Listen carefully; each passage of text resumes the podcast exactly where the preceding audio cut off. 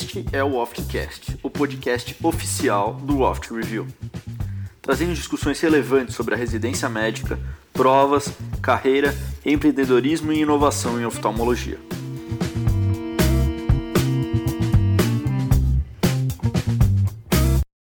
É, essa, essa é uma off live super especial, né? É, não só pelo tema que é muito importante, que a gente vai aqui dar uma, uma passeada aí pelas questões de refração e visão subnormal, mas também porque é a nossa penúltima oft live aí da Extensive, né, Bernardo? A última oft live é semana que vem.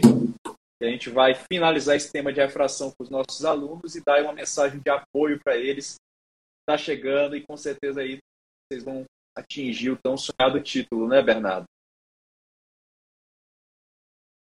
Com certeza. É, refração é essencial, né? A gente cansa de falar isso, mas é uma da, um dos temas que define a aprovação da pessoa. Se a pessoa tem um desempenho bom em refração, ela consegue ali um quinto, um quarto da prova matar com esse tema, então vale muito a pena se dedicar. E a gente tem um carinho especial com esse tema e é muito importante. A gente vai discutir todas as questões aqui, tirar todas as dúvidas que os alunos tiverem. É, é média, média são aí, se juntar refração e visão subnormal, é quase 30 questões vai cair na prova só desses dois. Se juntar esses dois temas e visão subnormal tem caído cada vez mais, né, Bernardo?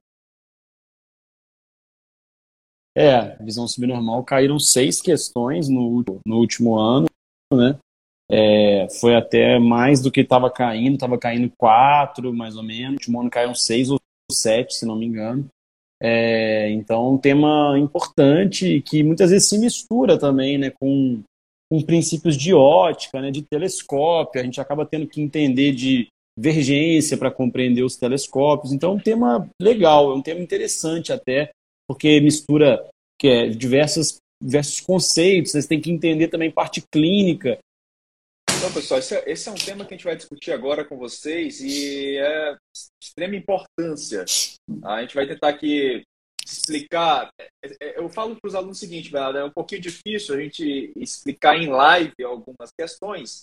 É, obviamente a gente não tem aqui todos os recursos tecnológicos, mas a gente vai dar aqui um norte né, em como que resolve essas questões aí desse ano, né, Bernardo? Com certeza. Bora lá. Como são muitas questões, Bernardo, eu, eu assim, é, 21 questões de refração aqui que eu separei, mas uh, eu acho que para ficar mais para ficar melhor, né, mais agradável e os alunos aproveitarem melhor, a gente vai fazer o seguinte, vai dividir isso aqui. A gente vai fazer metade agora e metade na semana que vem, para a gente finalizar e ficar mais tranquilo. Então, das 21, 21 questões aqui de refração, a gente vai responder umas 10, aí bota mais metade de visão subnormal aí. Na semana tá. que vem a gente finaliza. Beleza. Pode ser assim? Pode, com certeza. Legal. Então, só para passar um pouquinho de alguns dados estatísticos aqui para o pessoal, como de praxe, que a gente sempre traz aqui para vocês. A gente já falou da importância é, desses dois temas. Então, nos últimos cinco anos, só de refração, foram mais de 90 questões. Tá? E na parte de visão subnormal, em torno de 21 questões. Então, isso é muita coisa.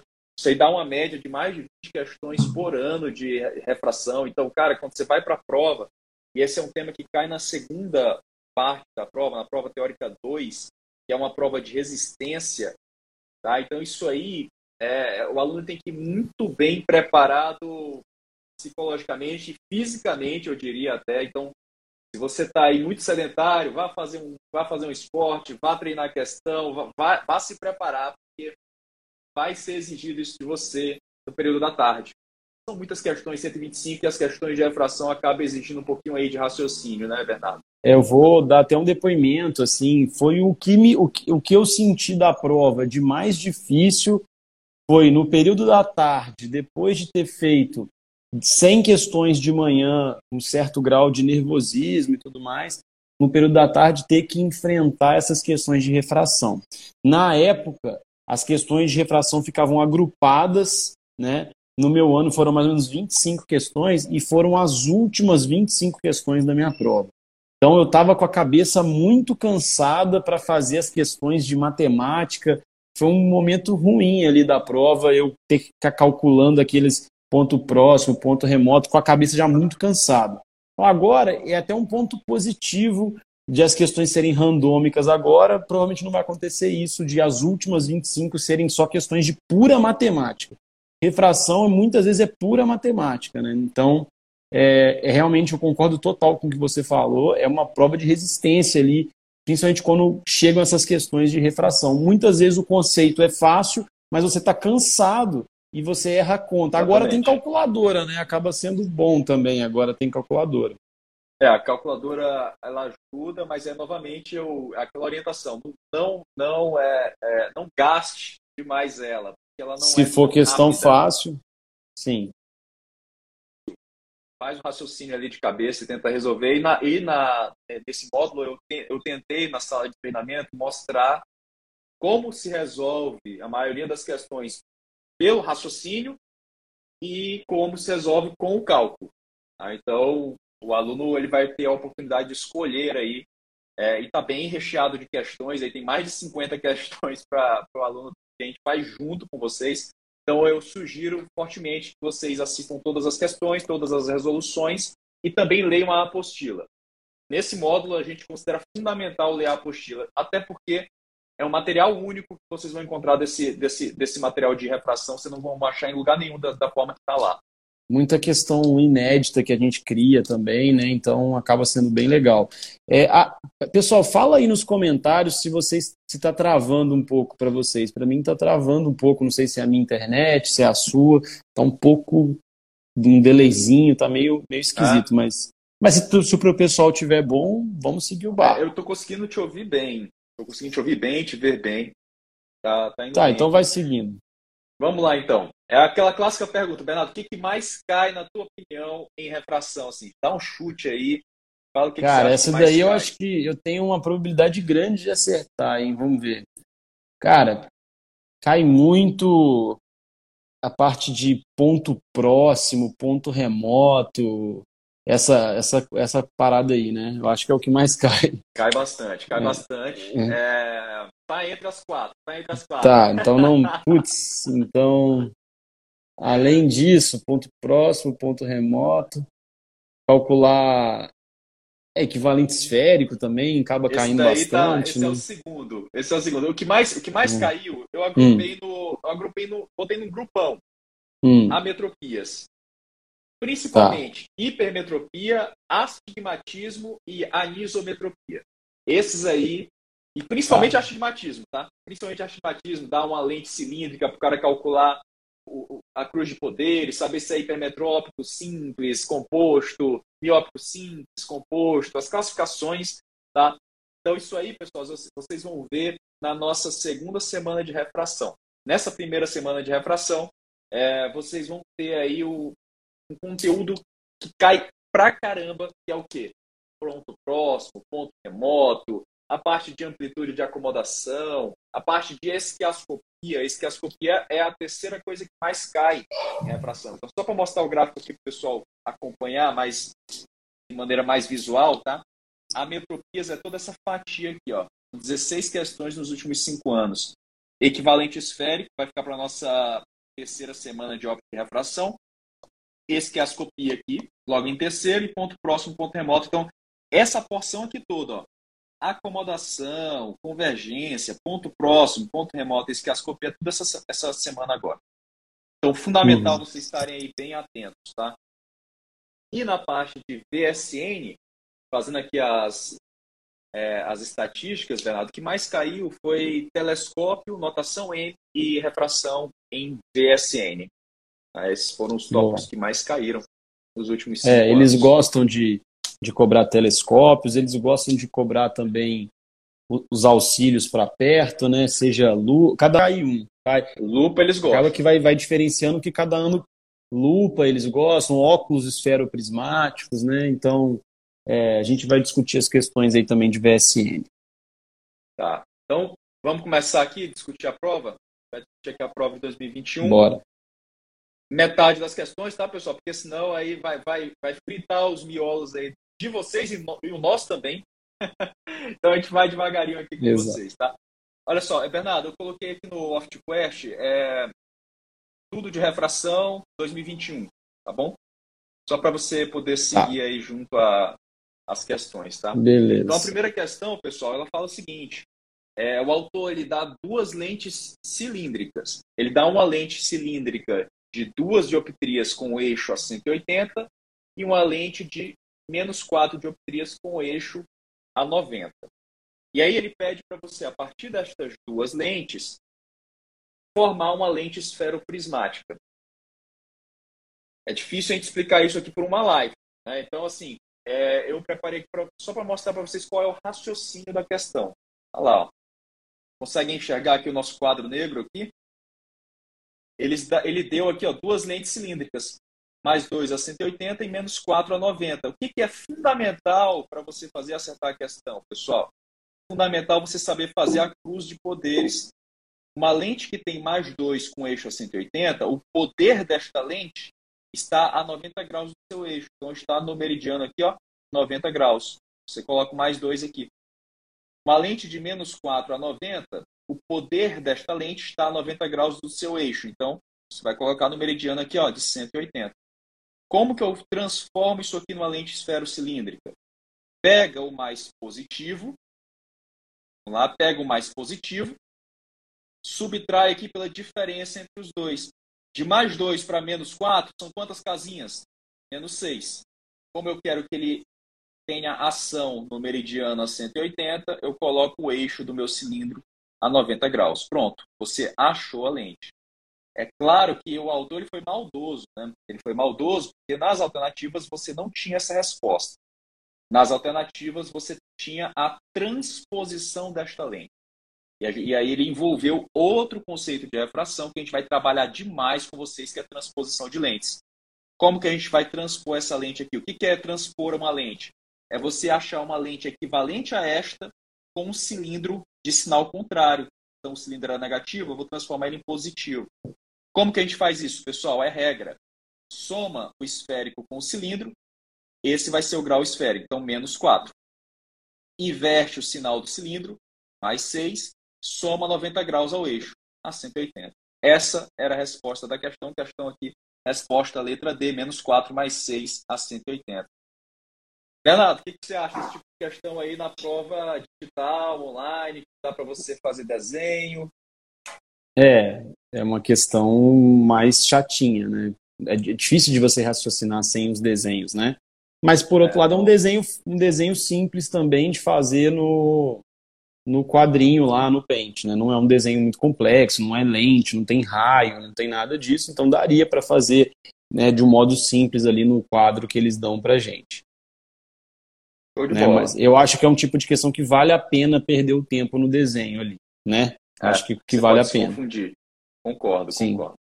Ó, vou passar então aqui para a próxima questão. E vou resumir ela, tá, pessoal? Direto ao que o autor quer que você, que você é, o que você deveria marcar, tá? Ele dá um paciente míope e ele fala que esse paciente é, ele tem uma distância de leitura de 33 centímetros. Tá? E aí ele fala o seguinte: corrigindo com óculos e lente de contato. Situação 1, corrigindo com óculos. Situação 2, é, corrigindo com lente de contato. Qual seria o esforço de acomodação para esse paciente conseguir ler com essa correção, né? E aí é, é o seguinte, pessoal, a gente vai trabalhar muito isso em aula com vocês.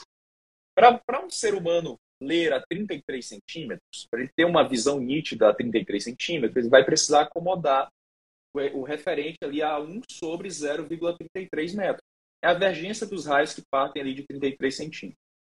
Em refração, a gente vai usar muito esse conceito de divergência com vocês. Então, ele precisa acomodar três dioptrias, tá bom? Só que, olha só a diferença, tá?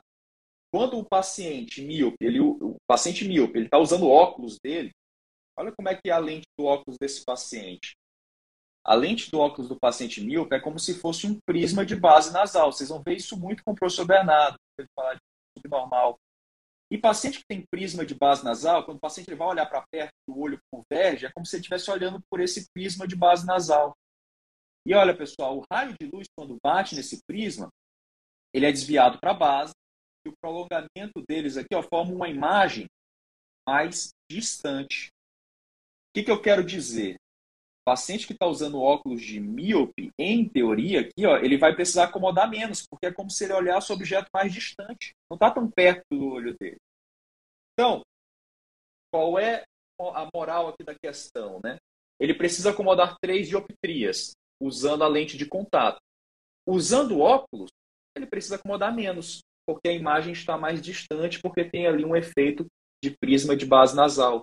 A única alternativa que tinha esta opção, uma, uma, um esforço acomodativo menor para o óculos e maior para a lente, era a letra C. Então você marcava e respondia dessa maneira.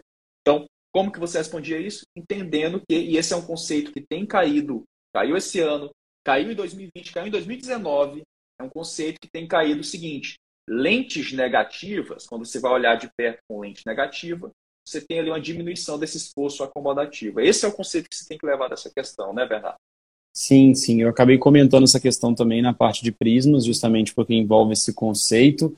É, e realmente não dava para você calcular o tanto que ele acomoda com, com a lente de contato, com o, o óculos, aliás. Você só conseguia saber que era menor, né? Então, é uma questão até inteligente, né? Que o cara tinha que ter ali a percepção de que de que a acomodação seria menor. Essa imagem que você mostrou é bem legal, acho que dá para entender bem o conceito por trás. Achei que foi uma questão legal, é. interessante. É, questão boa. É... E um conceito que já não é mais novidade, tá? Em 2019, acho que foi quando caiu pela primeira vez, era novidade. Assim, pegou... Porque a gente vê isso mais em VSN, né, Bernardo? Aquele óculos esferoprismático, para ler de perto, tal. beleza. Mas começou a cair em questão de refração, e aí, a primeira vez que caiu, eu lembro quando eu estava me preparando para o CBO, eu lembro que eu, nossa, que questãozinha difícil. Ele dava uma série de refrações e você tinha que entender que a, a que tinha ali um prisma maior de base nasal era a que gerava um menor esforço acomodativo. Mas na época era novidade, mas agora não mais, tá, pessoal? Isso tem caído. Então, grave essa informação, porque tem se repetido ao longo dos anos, tá? Então, é coisa mais recente até no CBO, isso aí. Legal. Mandem as dúvidas, podem ir mandando as dúvidas, a gente vai respondendo aqui e aos poucos é, respondendo as dúvidas de vocês, tá bom? A próxima questão é uma questão sobre o dial. Tá? Ele perguntava aqui sobre dial e sobre cilindro cruzado. Ela era bem direta, tá, Bernardo? E, novamente, aqui é o seguinte, pessoal. Na nossa aula, essa aula de semana que vem, a gente vai explicar bem cilindro cruzado e teste de dial tem caído demais. E, particularmente, essa questão, o autor ele pegou a frase que tem na Academia Americana e botou como resposta. Que é a seguinte, pessoal. A seguinte frase é, e é o que você usa no teste do dial. É o seguinte. No teste do dial, cilindro negativo corretor deve ser colocado perpendicular à linha de maior nitidez. Isso é uma frase aspas, abre aspas, essa é a frase que a Academia Americana, fecha aspas, não tem o que discutir nessa questão. A gente vai explicar direitinho sobre o teste do dial para vocês, né? um teste que a gente utiliza para verificar principalmente qual é o eixo do astigmatismo do paciente. E aí, na prática, você vai colocar sempre o cilindro negativo a 90 graus daquela linha que ele disser que está mais nítida. Tá? Então, isso aí é o princípio do teste do dial. Pode cair na prova, se o cara for maldoso demais, ele pode perguntar, ah, e se você for usar um cilindro positivo, como que você usa no teste de dial? Aí, nessa situação, você vai colocar ali o cilindro com o eixo paralelo linha maior nitidez. Pirula, mas pode ser que o cara queira aí fazer uma, uma novidade, né, Bernardo? É, é interessante pensar nesse raciocínio reverso, né? Acho que em cilindro sempre é uma, uma aposta mesmo, igual isso da, eles sempre estão cobrando essas transposições, então é, seria, uma, uma, seria uma pegadinha interessante se ele, se ele, se ele cobrasse isso. Acho que, acho que é válido a observação. E, e, e assim, não tirei isso da minha cabeça, isso está na academia, tá? Então é outra frase que tem lá na academia. Ele pode querer, ó. Imagina se você imagina se você cravar essa aí para 2022, né? Seria. Tô apostando aqui. boa, boa. Show. É isso aí. Show de bola. Então, uma questãozinha de é, teste de cilindro cruzado e teste do dial. Eles gostam sempre de cobrar isso aí. Vocês vão, a gente vai dar, tem um slide da aula só para cada um desses testes com algumas questões A gente vai resolver bastante questão e isso vai ficar bem fixado na cabeça de vocês, tá, pessoal? Sempre tem caído uma de dial e uma de usado e esse ano não foi diferente, tá? Legal. Próxima questão, uma questão sobre a aniseicônia. Eu, até uma dúvida, Bernardo, é aniseicônia ou aniseiconia? Eu falo, anise... eu falo aniseicônia, mas não sei. Apesar de não ter o circunflexo no O, né? É, sei lá. Mas também eu, eu ouvi falar aniseicônia, mas também é uma dúvida aí de como é Vamos lá. Então ele fala assim, ó. Eles têm cobrado, caiu em 2020, caiu em 2021 a aniseicônia, tá, pessoal? Caiu de novo. E aqui a, a, o conceito é o seguinte, ele quer saber o seguinte, qual o valor de aniseicônia produzida por uma anisometropia refrativa de uma dioptria no olho direito e mais quatro dioptrias no olho esquerdo. Então, o que, que é isso? Né? O que, que é aniseicônia? Esse é um conceito que a gente vai abordar com vocês quando a gente falar de anisometropias. Pessoal, a anisometropia é quando o olho tem diferente poder refrativo. Por exemplo, um olho que é hipermétrico de mais um e o outro de mais três, por exemplo. Opa, isso é uma anisometropia hipermetrópica. Perfeito? Hipermetrópica. Legal. Quando você tem olhos com diferentes poderes refrativos, a imagem que é formada nesses olhos é tamanhos diferentes. E a partir de um certo tamanho, de uma certa diferença, o nosso cérebro não consegue fundir essas imagens. São muito diferentes em tamanho. E aí, isso nós chamamos de aniseiconia, tá bom? Essa, ou aniseiconia, né? Esse, esse é o conceito. E aí, existem algumas regrinhas que vocês que eu quero que vocês gravem para a prova. Quem quiser pode até tirar o print aí. Que é o seguinte, pessoal. Se a anisometropia for axial, a cada uma dioptria de correção, você tem uma variação de 1% do tamanho da imagem. Se a anisometropia for refringencial, a cada uma dioptria de correção com óculos, você tem uma variação que chega a 2% do tamanho da imagem. O que, que a pergunta queria saber? Ela disse assim: olha, a gente tem uma anisometropia aqui, uma diferença de 3, uma diferença refringencial. Qual é a aniseiconia desse paciente? Aí é bem simples. Refringencial, 2% por dioptria. São 3. 3 vezes 2, 6%. Marcava lá 6% e gabaritava mais essa questão, né, Bernardo? Boa, questão bem direta aí, né? Essa daí é Saber o conceito, direto. responde em, um minuto, né? Um minuto não, 20 segundos, aí você responde essa. Tinha que saber o conceito dessa diferença da refrigencial para axial. Sabendo isso, a pessoa respondia muito rápido a questão. O que não é também, novamente, pessoal, não é uma questão nova. Então, é uma questão que quem é off review e que está treinado a fazer questão não errava. Não errava, porque isso aqui a gente faz várias vezes na sala de treinamento e ao longo da aula também. Então, tranquila essa questão aqui, bem, bem, bem, bem ok, bem ok. Não tá. vou dizer fácil, porque tem que lembrar algumas decorebas é. aí, né? Então, realmente não, não é tão era, era assim. uma questão rápida se você soubesse o conceito, senão você errava, né? Você errava, Mas sabendo é o conceito era papo direto. É, exato. Próxima questão, pessoal, olha só. É, qual o esforço acomodativo de um paciente de 35 anos cuja refração estática ele vai dar uma refração de mais 5, menos 3 a 170, para ler a uma distância de 25 centímetros.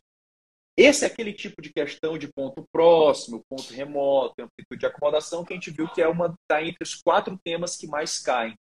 Todo ano cai. E tem a forma de resolver isso por cálculo, mas tem a forma de resolver por raciocínio. E em aula a gente tenta ensinar para vocês como faz das duas maneiras para vocês na hora lá conseguirem se sair melhor, né? Então, o que, que acontece, pessoal? Para se ler a 25 centímetros, quanto que você precisa acomodar? Isso é um conceito de novo, divergência, que você vai usar direto. Para eu ler a 25 centímetros, um emétrope ele precisa acomodar 1 sobre 0,25, que é 4 dioptrias, certo? Legal. Só que esse paciente ele não é emétrope. Esse paciente ele tem aqui uma lente esferocilíndrica. E aí, para você saber qual é o, o, equivalente, esse erro refrativo equivalente dele aqui, essa lente esferocilíndrica é como se fosse aqui um equivalente esférico de, de menos, uh, um. menos um. Me menos, menos um. um. Exato, ou seja, é como se ele fosse míope de menos um. E na aula eu costumo falar assim, miopia ajuda a ler. Para ele ler a 25, ele precisa de 4. Como ele Se tem menos 1, ele precisa ajudando, de 3. A miopia ajuda com 1, então ele vai precisar de 3. Resposta 3. Assim você responde a questão sem precisar fazer a fórmula do ponto próximo e tudo mais, e é um baita mão na roda para você acertar esse tipo de questão num cenário de prova online, né, Bernardo? Sim, concordo. Um raciocínio tranquilo, calcula o equivalente esférico, esse equivalente esférico. E aí, vamos supor, pensando num cenário oposto, se esse equivalente esférico desse, desse mais um, o cara ia precisar acomodar mais um para ver de longe e mais o acomodar mais, mais quatro para ver de perto. Aí seria Exato. mais cinco a resposta. Né? Se conceito... fosse emétrope, mais quatro. Né? Então, você Isso. vai raciocinando e não precisa ficar fazendo continha. Teve um aluno que perguntou exatamente isso para mim, exatamente dessa questão, e eu fiz esse teste com ele. Dei o raciocínio e falei, ó, e se fosse mais um? E ele acertou. Pronto, Sim. só com raciocínio. Agora não precisa mais de cálculo nesse tipo de questão, né, Bernardo? Boa, isso aí. Se for uma coisa assim, papum, é melhor fazer o raciocínio mesmo. Legal. Eu vou ler mais essa, Bernardo. E aí você toca umas aí de visão subnormal. Beleza? Tá. Beleza. Então, olha lá. Vamos mais uma aqui. Assinale a alternativa que representa um valor normal do ponto próximo de acomodação em centímetros em um paciente de 20 anos de idade. Essa questão aqui entra naquelas questões decorebas, tá? Então, basicamente, você tinha que saber qual é a amplitude de acomodação de uma pessoa que tem 20 anos de idade. E aí, pessoal, existe uma tabela para isso no CBO. É a tabela que fala, se você for olhar, vai ter lá, né? A tabela que com 20 anos de idade, a pessoa acomoda de 9,5 a 13 dioptrias, e isso equivale a 10 a 7 centímetros. E aí você marcava a resposta, que era 10 centímetros aqui. Tá. Difícil, né, você lembrar dessa tabela, mas dava para você acertar aqui também tamanha. Porque olha só, olha as alternativas, né? Cara de 20 anos, Muitos de nós aqui já temos mais do que isso. Né? Então, tranquilo. Olha a alternativa. Letra A. Ponto próximo de 2 centímetros. Cara, 2 centímetros é aqui, ó. É junto. é muito, é muito próximo. Ninguém tem ponto próximo de 2 centímetros. É muita coisa, entendeu? Legal. Então, letra A estava fora. Letra C.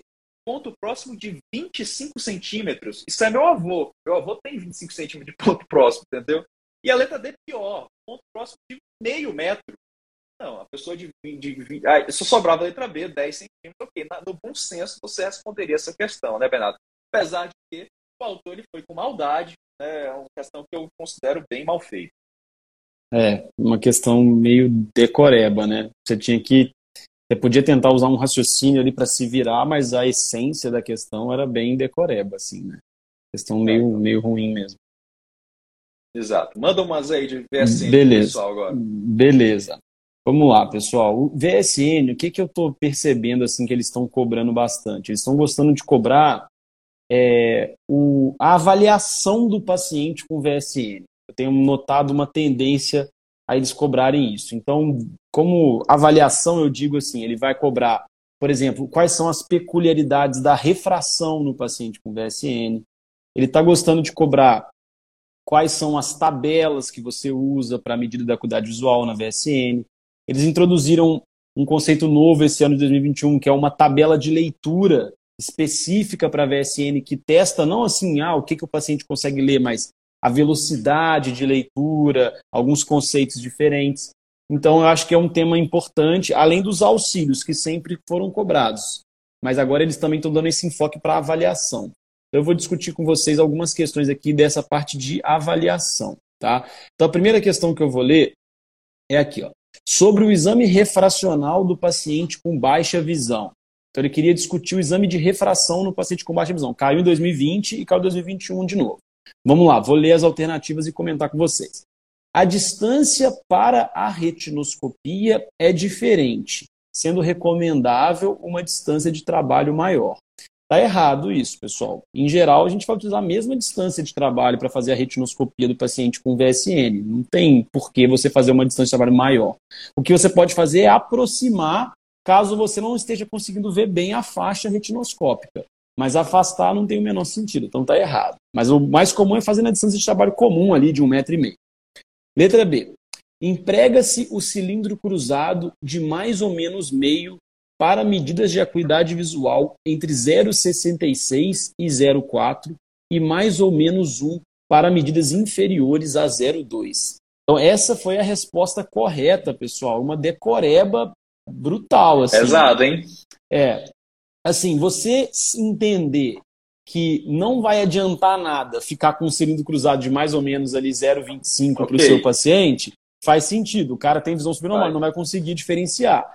Mas você saber o tanto, qual cilindro cruzado você usaria para cada acuidade é bem é complicado, é, né? Mas estava certo. Tá? Então, assim, esse cilindro cruzado de mais ou menos 0,25, a gente só consegue usar ele até a acuidade visual de 2030, tá?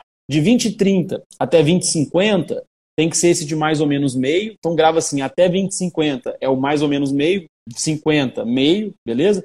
O de 2050, de 2050 a 20100 é o de mais ou menos 0,75 e abaixo de 20100 é o de uma dioptria, tá? Então a questão, essa era a alternativa certa. Puxada. Mas uma, uma questão mais puxada. Pelo menos as outras alternativas estavam bem erradas, tá? Então dava para fazer por eliminação. Vou ler aqui a letra C e a D para vocês.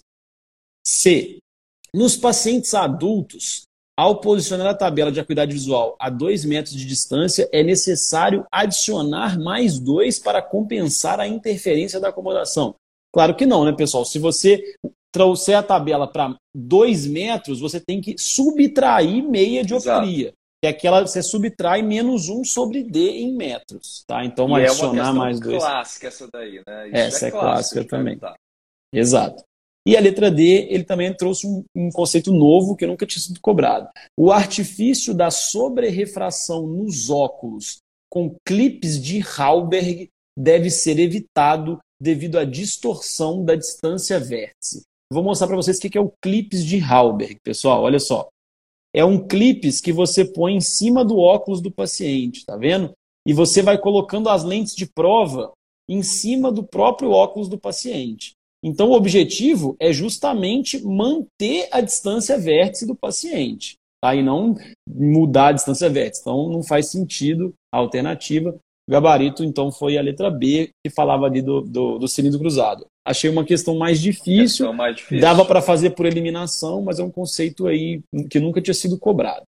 Uma outra questão, que também foi um conceito nunca cobrado, é sobre o Desempenho de leitura de um texto em português por pacientes com visão subnormal é correto afirmar. A presença de escotomas centrais à direita do campo de fixação dificulta a adaptação de auxílios ópticos para essa finalidade. Então, esse é um conceito que sempre cai, tá? E é a resposta certa. Tá? O, que ele não, o, que, o que ele trouxe de novo eram outras alternativas. Então, quando o escotoma está à direita, ele é mais difícil de adaptar aos cílios, por quê? Porque ele, o indivíduo não consegue achar a próxima palavra, ele não consegue fazer a sacada para encontrar a próxima palavra. Então é mais difícil. Tá? Ah. E o escotoma inferior também, porque ele não consegue o encontrar a próxima leitura, né? linha. Né? Isso. Então é uma questão clássica. Agora eu quero comentar as que estão erradas, porque ele trouxe conceitos novos. Então ele disse aqui, ó, a tabela MN Read que é uma tabela Minnesota Reading, não sei das quantas, uma tabela de Minnesota de leitura. É uma boa ferramenta para avaliar a habilidade de leitura. No entanto, a complexidade do vocabulário utilizado e a discrepância do número de letras em cada sentença dificulta o cálculo da velocidade de leitura. Então está errado, pessoal, porque essa tabela ela é validada para português e ela tem um vocabulário ultra simples, tá? E todas as frases têm o mesmo número de caracteres. Então a, a, a alternativa falou totalmente o contrário aqui. Na C, ele fala que o uso de recursos ópticos de grande poder dióptrico é capaz de melhorar essa função através do aumento da imagem e da profundidade de foco. Aí é um conceito. Sempre que você aumentar a imagem, você vai diminuir a profundidade de foco. Isso é conceitual. Você pode reparar isso no seu microscópio cirúrgico. Se você dá um puta zoom no seu microscópio cirúrgico, você fica com muito pouca profundidade de foco. Você tem que toda hora ficar mexendo no foco. Você, ao passo que se você está com um zoom menor, você consegue praticamente fazer sua cirurgia inteira sem mexer no foco. Então você tem que achar ali o equilíbrio entre um zoom adequado para você enxergar bem e um, não ter que ficar mexendo muito no foco. Tá? Então, isso é conceitual, tá errado. Porque ele falou que aumenta a imagem e aumenta a profundidade de foco. E na D ele fala que o tamanho crítico da letra corresponde ao menor tamanho de letra lido pelo paciente, a 40 centímetros. E está errado. Esse conceito de tamanho crítico da letra é a menor letra que ele consegue ver com a máxima velocidade de leitura. Então é um conceito também. Não é simplesmente a menor letra que ele vê. Essa é a acuidade de leitura. O tamanho crítico da letra é a menor letra que ele vê com uma velocidade de leitura ótima. Tá? Então é um conceitual. Conceitos diferentes também que a Conceitos questão trouxe. Diferentes, né, Bernardo? Mas a resposta certa era bem simples, que essa questão dos escotomas à direita serem mais críticos é uma coisa que a gente fala muito. É, então, assim, a resposta certa não era difícil, não. E vou trazer mais uma aqui, que é uma. Peraí, peraí, peraí. Vou procurar aqui. Ah, é uma questão de notação M, cai sempre também, quase todo ano cai é, sobre a notação M. Então ele fala assim: um paciente apresenta acuidade visual para perto de 0,4 sobre 5 na notação M. Qual é a mínima ampliação necessária para a leitura de letras 1M a 40 centímetros de distância. Então, nessa notação M, pessoal, o que, que significa dizer que a acuidade dele é de 0,4 sobre 5? Quer dizer que a 0,4 metros ele leu letras de tamanho 5M. Beleza? Então ele quer saber qual que é a ampliação necessária para que ele possa ler 1M a 40 centímetros. Então, para ler 1M a 40 centímetros, ele precisa ampliar cinco vezes. Por quê? Porque a distância é a mesma. Então, se a 0,4 m, se a 0,4 metros, perdão, ele deu 5 m, se ele quer ler a 0,4 metros 1 m, você precisa ampliar cinco vezes. É. Então, assim, é uma, uma questão bem simples essa, na minha visão. É, em relação às outras duas que foram mais complexas. Essa daqui foi bem tranquila. E para aproveitar, eu queria só comentar uma questão que a gente conseguiu, a gente, né, não sei, não sei se foi a gente, a gente fez recurso, mas sei lá, assim, eles anularam uma questão de VSN. Eu queria comentar porque realmente deu bastante crítica na época. Foi o seguinte: qual dos recursos ópticos abaixo é o mais recomendado para pacientes com retinose pigmentar avançada? Tá? E aí ele colocou lente positiva, telescópio reverso, lupas de apoio, telemicroscópio. Por que, que a questão foi anulada, pessoal? Porque eles não disseram se era um auxílio para longe ou para perto. Tá? Porque se for um auxílio para longe, auxílio para longe num paciente com campo tubular, que é o paciente com retinose pigmentar avançada, aí é o telescópio reverso, tá? Porque o telescópio reverso condensa a imagem na ilha de visão do paciente. Mas auxílio para perto poderia ser a lupa. A lupa vai bem no paciente com campo contraído. Então ele deu como resposta inicial o telescópio reverso.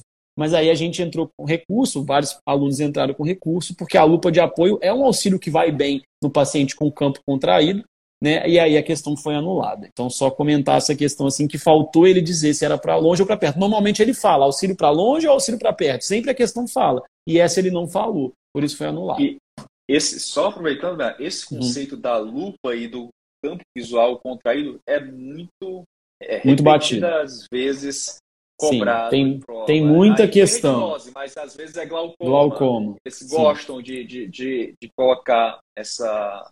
Conceito, eu sempre, né? eu sempre falo, não, a lupa vai bem quem a tem lupa campo faz contraído. É, é, a lupa vai bem.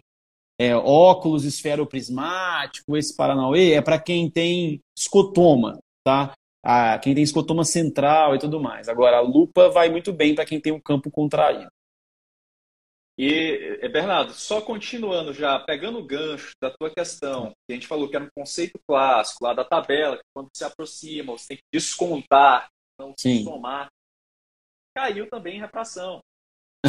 e aí, dessa e caiu o clássico, que é assim, geralmente, pessoal, a gente faz o exame a 6 metros.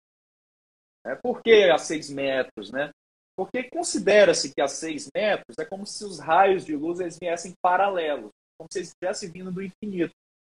A partir do momento que você faz a tua refração num ambiente menor, por exemplo, 4 metros, e via de regra nas questões eles gostam de botar esse exemplo de 4 metros, que é o clássico que cai, é, ele, os raios eles não estão vindo paralelos no teu exame, eles estão com uma divergência. De quanto?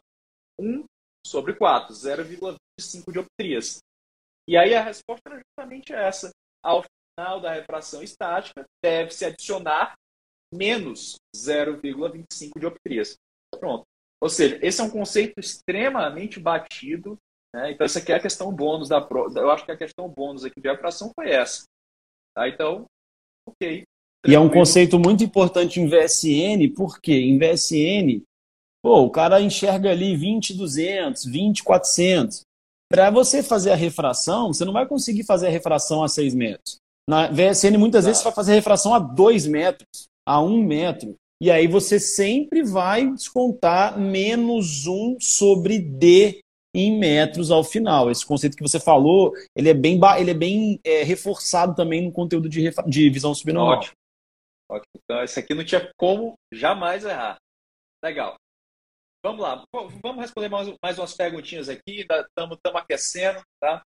É, caiu uma outra questão, Bernardo, em refração, que essa também é batida, um conceito bem batido, e esse é o segundo tema que mais cai na prova de refração, que é o seguinte, ele te dá uma lente esferoprismática, no caso ele deu aqui, ó, mais 2, menos 1 a 180, e ele pergunta como que eu posso reduzir o esforço acomodativo pela metade.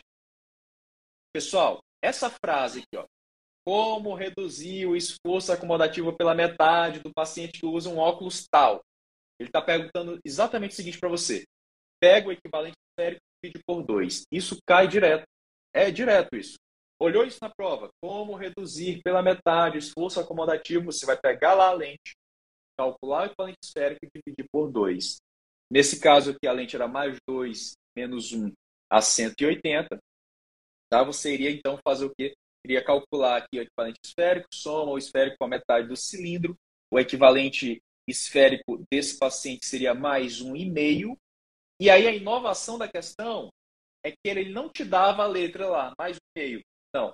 Ele te dava uma série de lentes e você tinha que calcular o equivalente esférico para saber qual delas tinha mais um e meio de equivalente esférico. Aí você marcava a questão. Então, nada demais, nenhuma, nenhuma grande mudança nesse tipo de questão. A única inovação foi essa, mas é uma questão de equivalente esférico, novamente. É, o chato é ficar fazendo cálculo do equivalente esférico de um monte de lente, né? Ficar fazendo continha, né? É, e é ruim você não ter um papel para você anotar, né? Tipo assim, o equivalente esférico desce é tanto, desce é tanto. Você tem que, é, exato, sei lá, é, pensar ali, né? Cortando, né? É, você vai riscando. Fácil, né? No papel e tal. Pois é, você calculava o equivalente esférico, que era um e-mail para dividir a metade, então 0,75, a única alternativa que tinha 0,75, letra C, que era a alternativa correta da questão. Sim. Então, ok, na, nada, não era tão de, não era assim, então... É... Agora, assim, legal mesmo, é essa, essa próxima questão aqui que eles colocaram é uma questão muito boa. Essa daqui eu considero que eles fizeram bem legal.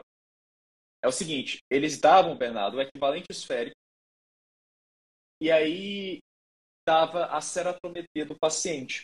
42 dioptrias, X 45 dioptrias a 90. Então o eixo mais curvo era 90, né? 45 dioptrias e dava um equivalente esférico de menos 3. E ele perguntava qual era a melhor lente. Dava todo um, uma, uma contextualização, um caso clínico e tal. Mas o aluno respondia tranquilo também. Né? Ele tinha que saber qual era o equivalente, era dado o equivalente esférico menos 3, ele, ele olhava todas as alternativas e procurava aquela que tinha o equivalente de menos 3. Sobravam duas. E aí ele tinha que lembrar do conceito. O eixo mais curvo está, o meridiano mais curvo está a 90. Então a minha lente cilíndrica vai estar a 180. E a resposta era exatamente essa. Era a lente que tinha o poder negativo ali a 180, porque o eixo, o mediano mais curvo da ceratometria estava 90. É difícil a gente falar isso pela live, mas na aula a gente vai estar mostrando tudinho num quadro negro lá do off review que a gente bota, né? É, tem, algum, tem alguns, algumas, alguns macetinhos assim. Pô, de você gravar, sempre o astigmatismo a favor da regra, ele é corrigido com cilindro a 180. Então, se Boa. você viu que era um astigmatismo a favor da regra, que, é, que era com o eixo mais curva 90, você sabe, o cilindro tem que estar a 180. Nessa você já corta duas. Ali, que era, tinha duas com, com o cilindro a 90. E aí você já vai ali. Então eu sempre penso assim, sempre, sempre, sempre é em questão regra. de cilindro eu penso. Astigmatismo a favor da regra, eu corrijo com cilindro 180. Astigmatismo contra a regra, eu, eu corrijo com cilindro 90. Então, nessa, nesse raciocínio, você já corta sempre duas alternativas. Então, é uma, uma boa diquinha aí pra galera. Boa dica, boa dica. Era isso que você tinha que fazer, saber o equivalente e saber aí é, é, justamente essa dica que você acabou de dar para o pessoal, uhum. você acertava a questão. Questão boa, questão bacana. E para finalizar as questões de hoje, de refração, já passou aqui da metade das questões, já deixar a outra metade para a próxima semana. Uma questão também que eu considerei muito boa, cara. Muito, muito legal. Os caras colocaram isso aqui, ó. Todo mundo estuda tudo de refração. Aí o pessoal esquece. O Greens.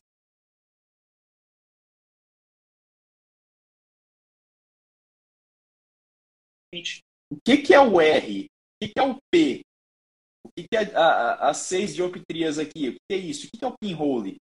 Cara, isso aqui pegou muita gente. Uma questão que pegou muita gente. Que a gente, a gente só usa o aberto e fechado normalmente. Exato. Confesso, vou fazer uma confissão aqui em primeira mão. Essa, essa, Para comentar essa questão na apostila, eu precisei dar uma estudada boa, que eu já não lembrava dessas coisas aí, não, cara, de que, que servia cada um é, desses negócios. Não, é, é, a gente tem humildade para. Eu é, também tem... que dar uma olhada, dar uma estudada e tal, e em aula a gente dá todos os segredos aí do, do Greens. Depois disso, cara, eu pensei, rapaz, isso aqui é importante. Eu adicionei lá na aula a aula, ela tinha. A aula de ametropias, ela tinha quatro plus que eu dava. Esse aqui virou o quinto plus, porque, cara, é inadmissível, né? Realmente errar esse tipo de é. questão, né? Então. É, e assim, pô, beleza. Questão que a gente fala assim, cara. Mas, pô, um instrumento de trabalho que a gente usa todo dia, a gente não, então, conhece os recursos dele, né? Então, realmente, então, por isso que é legal eles cobrarem. É, eu achei que era ok, eu achei que é esse tipo de questão tem que cair mesmo. E aí, pessoal, eu fiz um resuminho para vocês. Ó, tirem o print. Na verdade, eu até coloquei isso aqui recentemente nos nossos flashcards. Mas tirem um print, um print aí, pessoal. É, vai lá, tirou. Pronto, já deu, né? Vou, vou tirar aqui agora. Legal. É, então, o, que, que, é, o que, que é esse R, né? O R, pessoal, vem de retinoscopy, retinoscopia. Então, olha que legal, né? O teu Greens, ele já desconta a tua distância de trabalho né, automaticamente quando você coloca no, no, na, no modo retinoscopia. Então é bem legal, você examina com o Greens, passa a faixinha lá com o Greens e setado no retinoscopia, ele desconta para você a distância de trabalho. Legal isso aí, né? É, o P que ele perguntava também é o Polaroid. E o Polaroid ele pode ser usado para você dissociar imagens vocês vão ver que a gente precisa dissociar imagens para fazer alguns testes, como, por exemplo, o da tolerância acomodativa. A gente vai falar isso para vocês. E ele, ele perguntava justamente isso. O pH é conhecido, esse aqui é do pinhole. Tá? Então, o Greens também tem um pinhole que você pode utilizar, estar aí utilizando também. Tá? E o 6, trianglinho U, é um prisma de 6 dioptrias de base superior. O U vem de upper, base superior, tá? E também você pode utilizar, está usando esse seis triângulozinho U, né, o prisma de base superior, para fazer o teste de tolerância acomodativa também. Em aula, eu dava o prisma de Risley, que é o mais clássico. São, três, é, são dois prismas de três dioptrias. Você pode optar por um único prisma de seis dioptrias também. Vai dar o mesmo efeito de separação da imagem. E isso você encontra também no seu Greens. E era justamente essas informações que você tinha que ter para responder a questão. Achei uma questão criativa. Demorou para cair, né? Eu acho que já podia ter caído antes disso, né? É, demorou para cair, foi uma questão que surpreendeu. Eles cobraram duas questões de refração na prova de imagens. Curioso isso. Caiu uma do cilindro cruzado também, né? Caiu uma do Caiu... cilindro cruzado aí. então, assim, meio interessante. Não era uma. Não costumava cair questão de é. refração na prova Vou de imagens. puxar ela aqui, né? Bernardo, pra gente já fechar ela também. Beleza. A gente tá, a gente tá na empolgação aqui das Boa. Mas essa daqui, Bernardo, ela era boa, ela era tranquilinha. Ele mostrava essa imagem que a gente sabe que é um cilindro cruzado, né?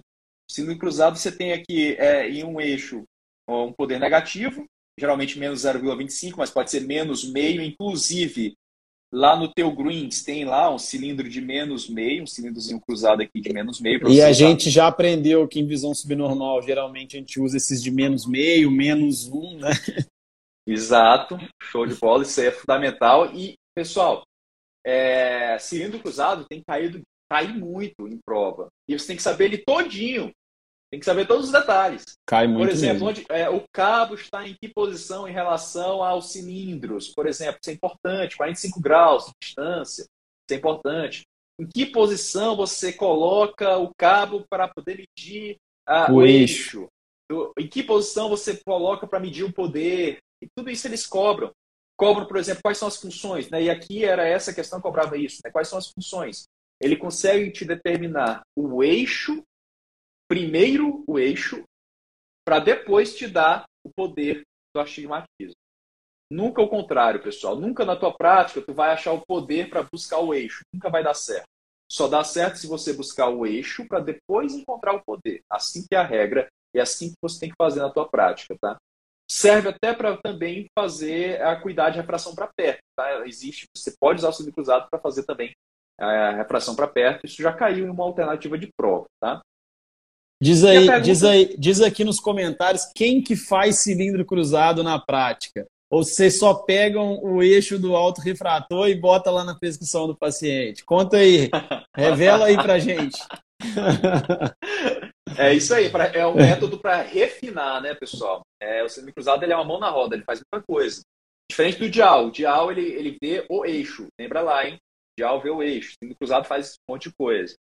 Tá? E, ele, e a resposta, Bernardo, era assim, ó, determinar o círculo de menor confusão na refratometria subjetiva. É verdade, o círculo de menor confusão é como se fosse o equivalente esférico, né?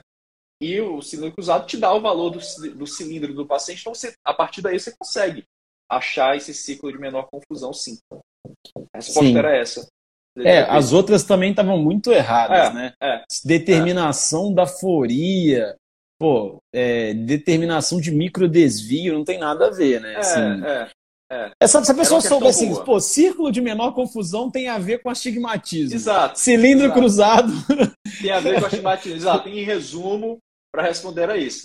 Ah, ciclo de menor confusão, eu vi algo relacionado ali a, a, a astigmatismo e é, Tem uma palavra que me dá Cilindro. até arrepio, cara. Conoide de Sturm. Quando eu ouço essa palavra, me dá um pouco de arrepio. Até o trem esquisito de entender, né? Esquisito, Mas. é, é. Não, cara, na aula, na aula tá bem, bem, bem, mastigadinho isso aí. Eu tenho certeza que o Boa. pessoal vai pegar.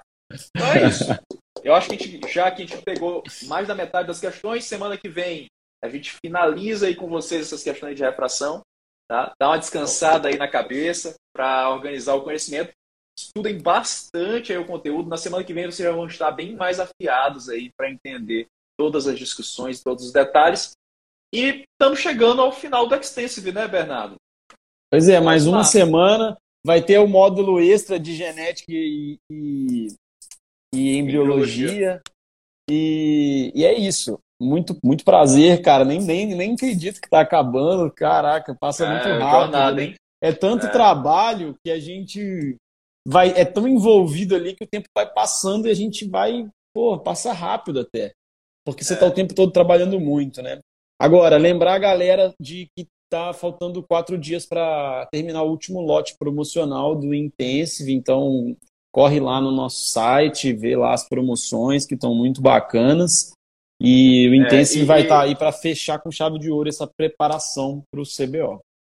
Isso mesmo. E, pessoal, revisão ela é fundamental. E no último mês, a gente, a gente sabe, vocês também vão sentir isso, tá? É, o nervosismo ele vai bater, a ansiedade vai bater, a- e com isso vem desorganização, vem ali a apreensão com relação aos estudos. E o Intensive ele é muito para isso. E a gente fica muito junto ali de vocês, ajudando, tirando as dúvidas de vocês. Então, quem quiser uma revisão aí realmente muito consistente, cara, aproveita. Pô, prazer inenarrável. Tamo aí. junto, galera. Valeu, Valeu. galera. Até semana Até que vem. próxima. Tchau, tchau.